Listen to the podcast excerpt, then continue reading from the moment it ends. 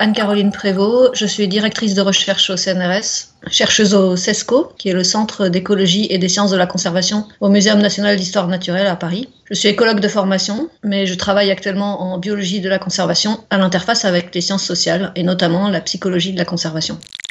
En France, on est, on est confiné chez nous, et puis les accès euh, aux espaces euh, extérieurs de nature euh, sont interdits, que ce soit les parcs urbains ou même jusqu'à peu les forêts ou les montagnes en discutant avec euh, mes proches, des collègues ou même euh, en regardant un peu les réseaux sociaux, je me suis rendu compte que euh, une partie des, conditions qui définissent un bon confinement, c'est un peu soit l'accès à un jardin, à un balcon ou, ou à un espace vert. Cette constatation, elle me fait dire que peut-être que le fait d'être confiné chez nous, pour certains, en tout cas certains d'entre nous, nous fait réaliser à quel point on manque d'aller dans la nature. Alors on manque d'aller dehors, ça c'est clair, mais euh, il nous manque aussi peut-être euh, l'accès qu'on a à cette euh, nature ou à cette biodiversité de proximité à laquelle on ne fait pas forcément attention au jour le jour, mais dont on se rend compte que peut-être elle est importante pour nous quand on en est privé. Et d'ailleurs, dans des autres pays où les gens sont aussi confinés, mais quand ils peuvent sortir, ils peuvent avoir accès aux espaces verts, je pense à certains pays, d'autres pays d'Europe,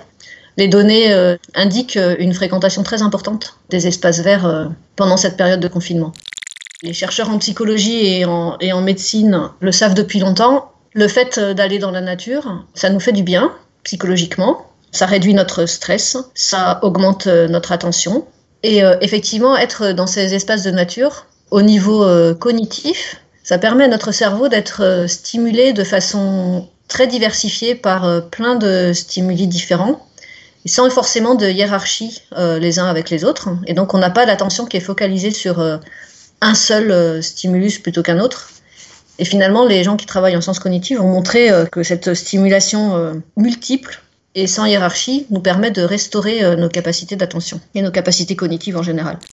Quand je parle de nature ici, je parle de nature avec un ensemble d'espèces animales et végétales très diversifiées. Mais cet espace de nature, il peut être tout petit, très grand, dans la ville, il peut être à la campagne. Et ce qui m'intéresse ici, euh, ce sont les espaces de nature euh, de proximité, c'est-à-dire ceux auxquels euh, on a accès dans notre vie de tous les jours.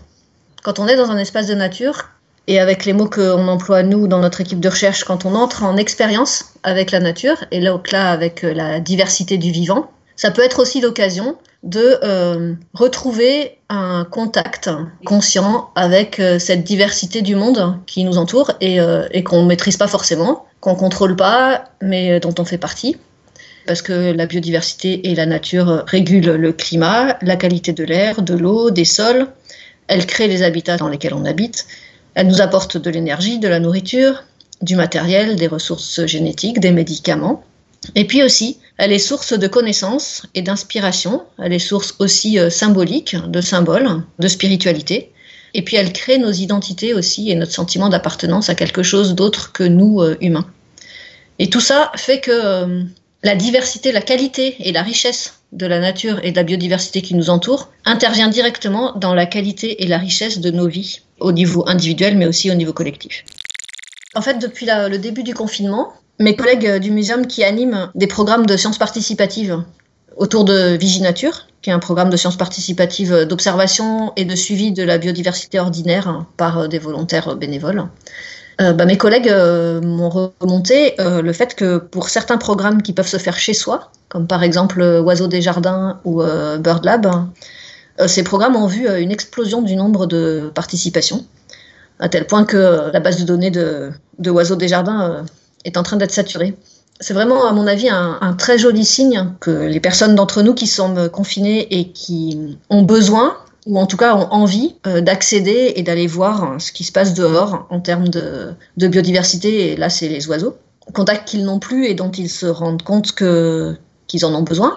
Peut-être juste pour faire une activité avec des enfants, hein. et c'est tant mieux. Loin de moi l'idée de croire que tout le monde a besoin de nature et que tout le monde euh, ressent maintenant euh, ce manque une des, directions qui m'importe dans tout ce que je fais dans mon travail, c'est de toujours tenir compte de la diversité. Alors euh, la diversité du vivant, évidemment, je suis écologue, je travaille sur la biodiversité, mais aussi faire tenir compte de la diversité des humains. Ce qu'on vit actuellement euh, me confirme dans les intuitions et des idées que j'ai envie de développer euh, en recherche pour les prochains mois et les prochaines années, qui serait de comment est-ce qu'on pourrait trouver un moyen de remettre la nature et la biodiversité dans notre culture générale.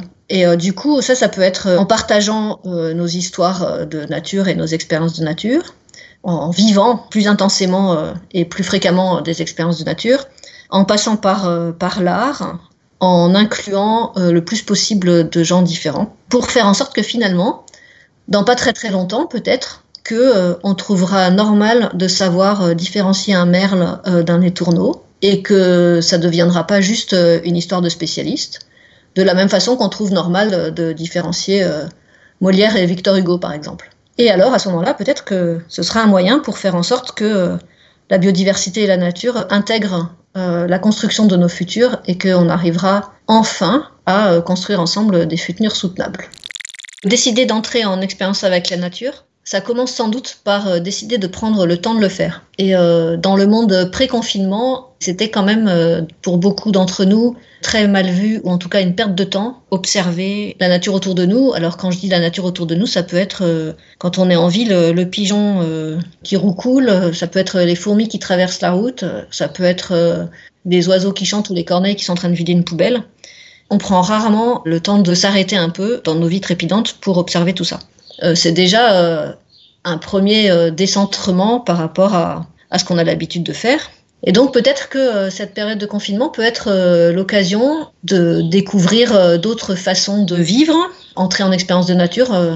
ça peut être une des choses, une des propositions que je fais pour les sorties du confinement. Pas du tout à temps plein, mais juste 5 euh, minutes par jour ou 10 minutes par jour. Et regardons ensuite ce que ça nous fait à nous, comment on a envie d'en parler, et puis à plus long terme, si tout ça aura des effets sur la nature et la biodiversité elle-même.